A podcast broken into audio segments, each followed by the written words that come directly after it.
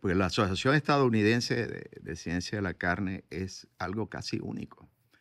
Eh, en México, bueno, yo ayudé a fundar algo parecido, que es la Asociación Mexicana de Ciencia y Tecnología de la Carne, pero fuera de Canadá, de México y de Estados Unidos, prácticamente no hay otras asociaciones de científicos de la carne.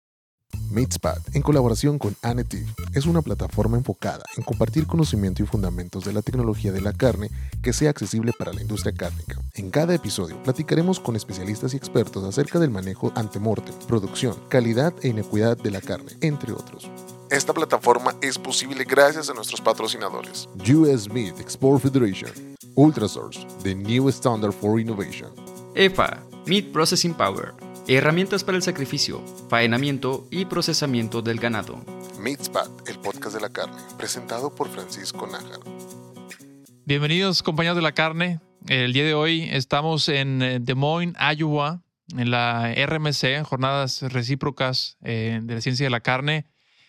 Y no podía faltar esta eh, conversación antes de iniciar esto, haciendo un, un tipo kickoff, antes de iniciar estas entrevistas eh, cortas, muy enfocadas a la industria de la carne. Con nosotros el doctor Nelson Huerta, doctor Carnal. Bienvenido. Gracias, doctor Najar. Mejor que nos dejemos eso de doctores, porque estamos entre pares, pues bien, y además muy buenos amigos. Bueno, te conozco con la diferencia generacional que tenemos. Poquita, ¿no? Que son 5 o 10 años. Más o menos. en madurez fisiológica, decimos nosotros, en términos de carne, ¿no? Eh, porque en la cronológica hay bastante más, bastante más años.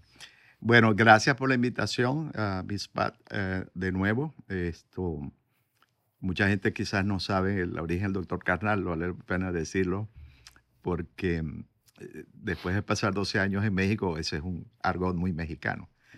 Decir carnal al amigo, al pana, como decimos nosotros en Venezuela, y eso, este, el hecho de que esté relacionado con la carne, bueno, fue un buen seudónimo este, para empezar una tarea ejecutiva, eh, una tarea educativa en, en el Facebook y también en Instagram, donde siempre está, estamos haciendo posts para educar al consumidor, a los carniceros, a los ganaderos.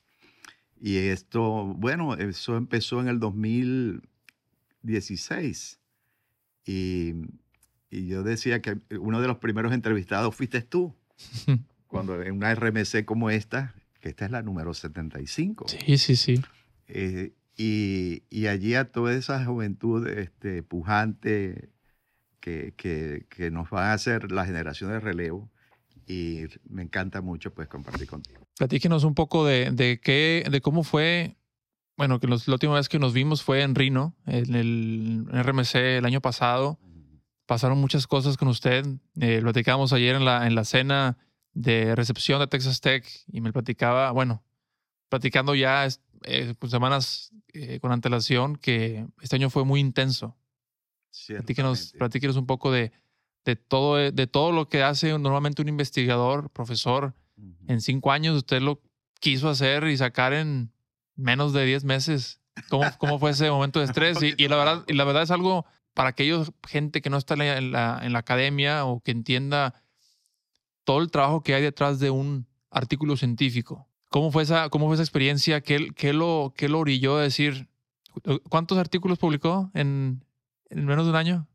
En el 2026, en el 2021, seis más, más una eh, edición de un libro y en este año vamos por 5. O sea, son 6, 12 más 5, 17. Más un libro editado. Wow, fuera de serie. O sea, bueno, la verdad es mucho, muchos datos, mucha información, mucho, mucho leer, mucho escribir.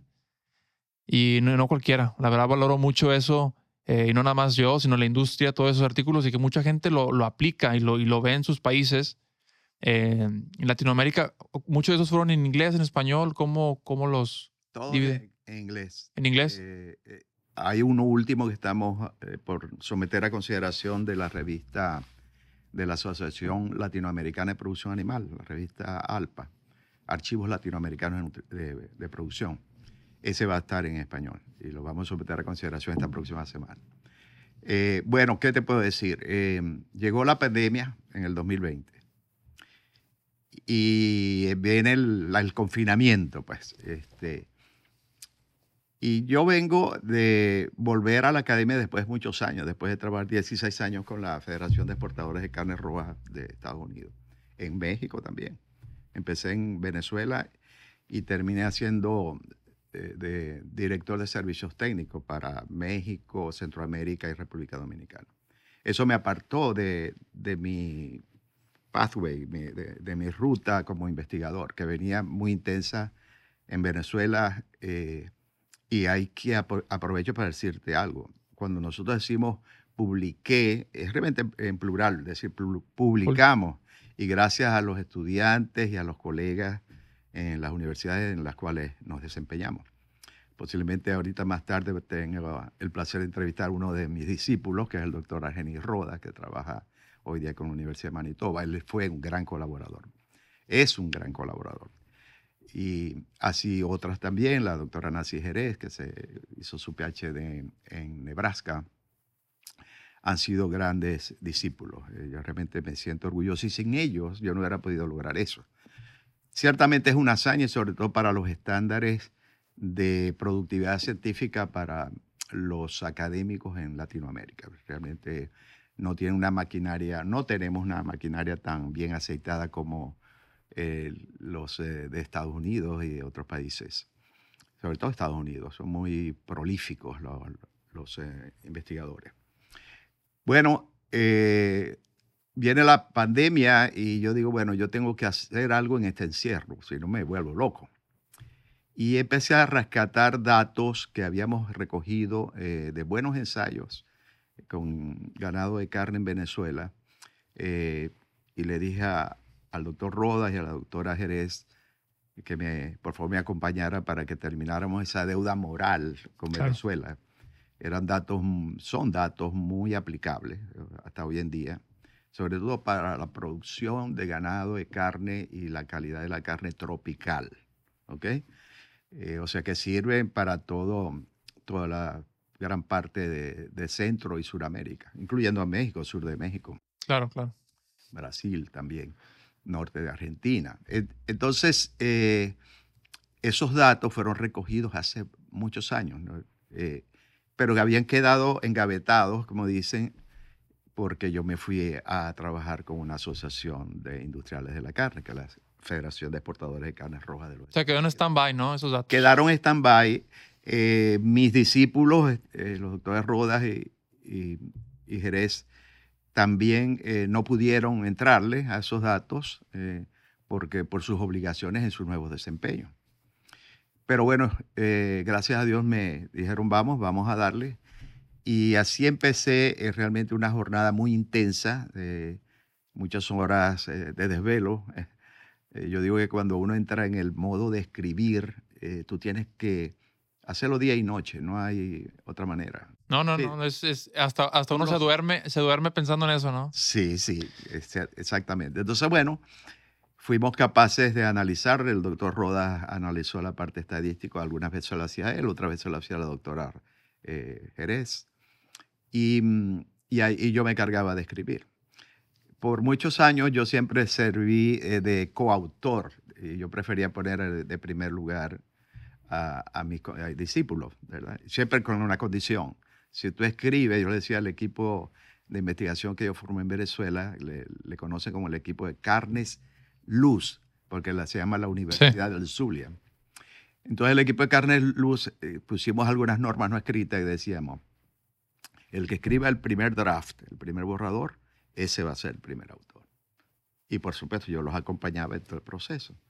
Bueno, esta vez, considerando el tiempo que tenía muy corto para dedicárselo a escribir tanto al doctor Rodas en, en Canadá como a la doctora Jerez de Chile, yo me encargué de escribir prácticamente todo. Ellos se encargaban del análisis estadístico, ayudarme con la tabulación, las tablas y todo lo demás lo hacía yo. Y eso fue, eh, repito, fue producto de la pasión, el deseo también de devolverle a Venezuela muchos datos, sobre todo con colaboración de grandes ganaderías, de rastros, este, mataderos de, que nos dieron, nos abrieron sus puertas para hacer todos esos estudios.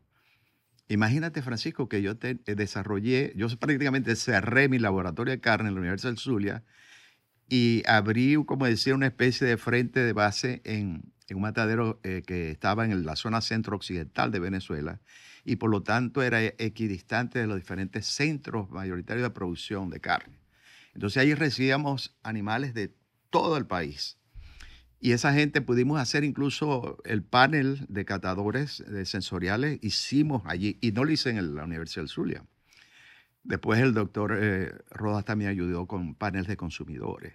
Y con esos dos instrumentos, para decirlo así, eh, que puede sonar muy impersonal, gracias a eso hemos publicado todo, todo, todo está publicado. También muchos en calidad de carne, también trabajamos en eh, calidad nutritiva de la carne, caracterización del perfil nutricional de la carne venezolana. Eh, y, bueno, ahí, ahí en eso, en el 2020, 12 de marzo, llega la pandemia y allí eh, arrancamos. Entonces, como repito, en el 2020 logramos publicar seis, en el 2021 seis más, más el libro este que, claro. que es otro cuento y vamos por cinco este el 2022. Eh, sí, eh, es trabajar, hacer seis eh, artículos científicos en revistas arbitradas y de, buen impacto. Es un, es un sacrificio. No, no, no, sí, sí, sí. Y, reviews y que te lo revisen y, y, convencer al que te está revisando. Este podcast es posible gracias a US Meat Export Federation México, con el objetivo de promover el consumo de las carnes rojas americanas así como facilitar su comercialización en los mercados de la región. Hablemos un poco del tema, hablamos de, un poco de que estamos de fiesta. Estamos de fiesta estos dos, tres días que estamos aquí en Des Moines, reunidos con la familia, miembros de la, de la Asociación eh, Americana de Ciencia de la Carne. ¿Qué, ¿Qué, usted ha visto, bueno, esta mañana con el, con el, con el inicio, con el kickoff de esta parte, eh, esta apertura de, de, de estas jornadas? ¿Qué opina? ¿Qué, ¿Qué se viene de sorpresas estos dos días? Platicamos que usted estuvo, tuvo un póster. ¿Qué ha visto interesante?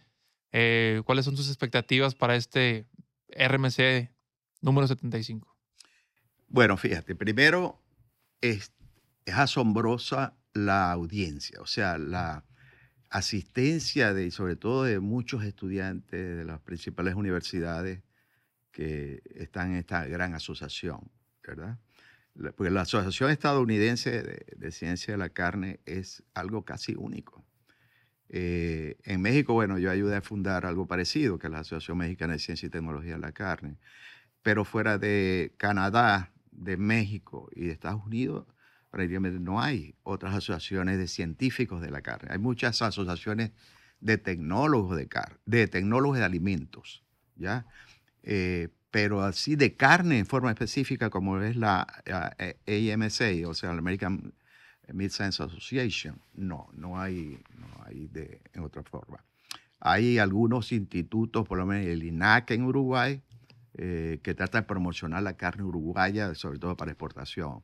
Hay el Instituto de Promoción de la Carne Vacuna Argentina, que hace lo mismo que el INAC, prácticamente. Eh, lo mismo pasa en Brasil pero la mayor parte son asociaciones o de zootecnia, de animal science, o son asociaciones de tecnólogos de alimentos. Entonces, con esa particularidad que tiene AMSA, ver crecer en, eh, esta es nuestra 75 eh, reunión, eh, jornada. Nosotros ahora traducimos y decimos conferencia, la verdad es jornada de reciprocidad en carne abrió muy bien. Creo que la conferencia magistral de esta mañana eh, nos pone, nos sitúa un poco más, porque esta eh, persona, ahorita no recuerdo el nombre, una dama bien informada, de, especializada en mercadotecnia carne, nos hablaba de que muchas de las cosas que le temimos, eh, no a la competencia, sino a la agresividad y al sesgo que caracteriza a los enemigos de la carne. Eh, ella dio unos datos estadísticos muy confiables en donde realmente, por ejemplo, los, las nuevas eh, análogos de la carne formadas con eh, materiales de origen vegetal, es una mínima, minúscula porción, ¿verdad? de todo aquel compuesto de consumo de carne en billones de libras o de kilos. Un punto prácticamente como decir ver todo el universo y ver una estrellita ya súper distante, ¿no? Y esto es el gran consumo, es el sol de nosotros, es la carne, la carne de diferentes especies, por supuesto. La otra cosa que me llamó la atención es la tendencia a diversificar las especies de, o animales de abasto. O sea, ya no es de hablar de pollo, de hablar de cerdo, de hablar de las categorías, pues incluyendo la red. Yo creo que eh, carnes que antes considerábamos nosotros exóticas, por lo menos la del bisonte o la del eh, búfalo, la de iguana, la de lagarto, la, avestruz. avestruz ya están tomando cuerpo. Están, canguro, ¿no? Canguro, sí. Bastante. ¿Sabe qué día pasé por una tienda grande de, de, pet food, de alimento para mascota? Muy fuerte, el carne de, de canguro, eh, fémur de canguro con algo de carne para, pues para, el, para el canino, ¿no? Digo, como punto de referencia. Yo lo probé, eh, la probé en Australia este, y me gustó, sí me gustó. Me imagino que fueron canguros jóvenes, mm. porque con esas piernas tremenda, súper desarrollada, hipertrofiada, pues, y si hacen viejos debe ser dura la carne. Pero sí, este, pero por ejemplo, eh, yo estoy viviendo ahora en el sur de Florida, es en, una ciudad aledaña a Miami, y hay una nueva eh, retailer, nuevos detallistas o minoristas de carne congelada. Y tú consigues ahí todas esas especies. O sea, hasta hasta de cocodrilo, ¿no? Sí, sí, de caimán, de caimán, carne de caimán. Y la gente empieza a probar. ¿ya? Eh, bueno, eso, eso me pareció, esas tendencias están marcando una diversificación del, como decir, el ingrediente principal en el plato del consumidor. Que sí, la inflación ha ayudado a disminuir el consumo de carne. Definitivamente eso es una, algo que se ha afectado a todos y con la deficiencia o los trabas en la cadena de suministro, eh, pues eh, se ha empeorado también la situación. Hubo la gripe aviar, que mataron millones, han matado billones de pollos eh, en las granjas de Estados Unidos, tratando de evitar la propagación de ese virus. el cerdo se mantiene también. Entonces, es bueno saber que la carne no ha sufrido tanto con la inflación, a pesar que ha aumentado considerablemente de precio. Pero hay una robusta demanda por la carne todavía con todo eso, pero más diversificada. Eh, obviamente con todos estos temas de, ser flexitariano, vegetariano, vegano, eh, eh, estamos viendo que ha habido una tendencia, pero hizo un pico y luego bajó y hay un plató. O sea, no ha crecido más. Y eso, ese crecimiento creo que no supera el 7%.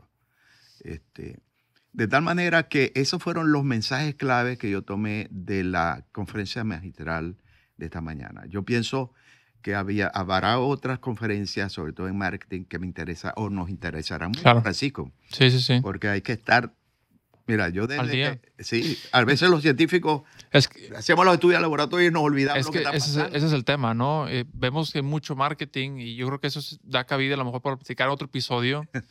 pero, pero una de las razones de esto, de que esto inicie y de que esto siga, es hacerle un frente a toda esa, pues es una comunidad, de, de, una otra, de una u otra manera es una comunidad que está en contra del consumo de carne muchas de las veces sin fundamento, ya lo platicamos el año pasado, muchas de las veces no carecen de, de, algo, de una base científica para decir que si da cáncer, que si, que si me engorda, que si, bueno, mucha satanización, que eso fue uno de los eh, últimos o pasados episodios que platicamos usted y yo. Sí.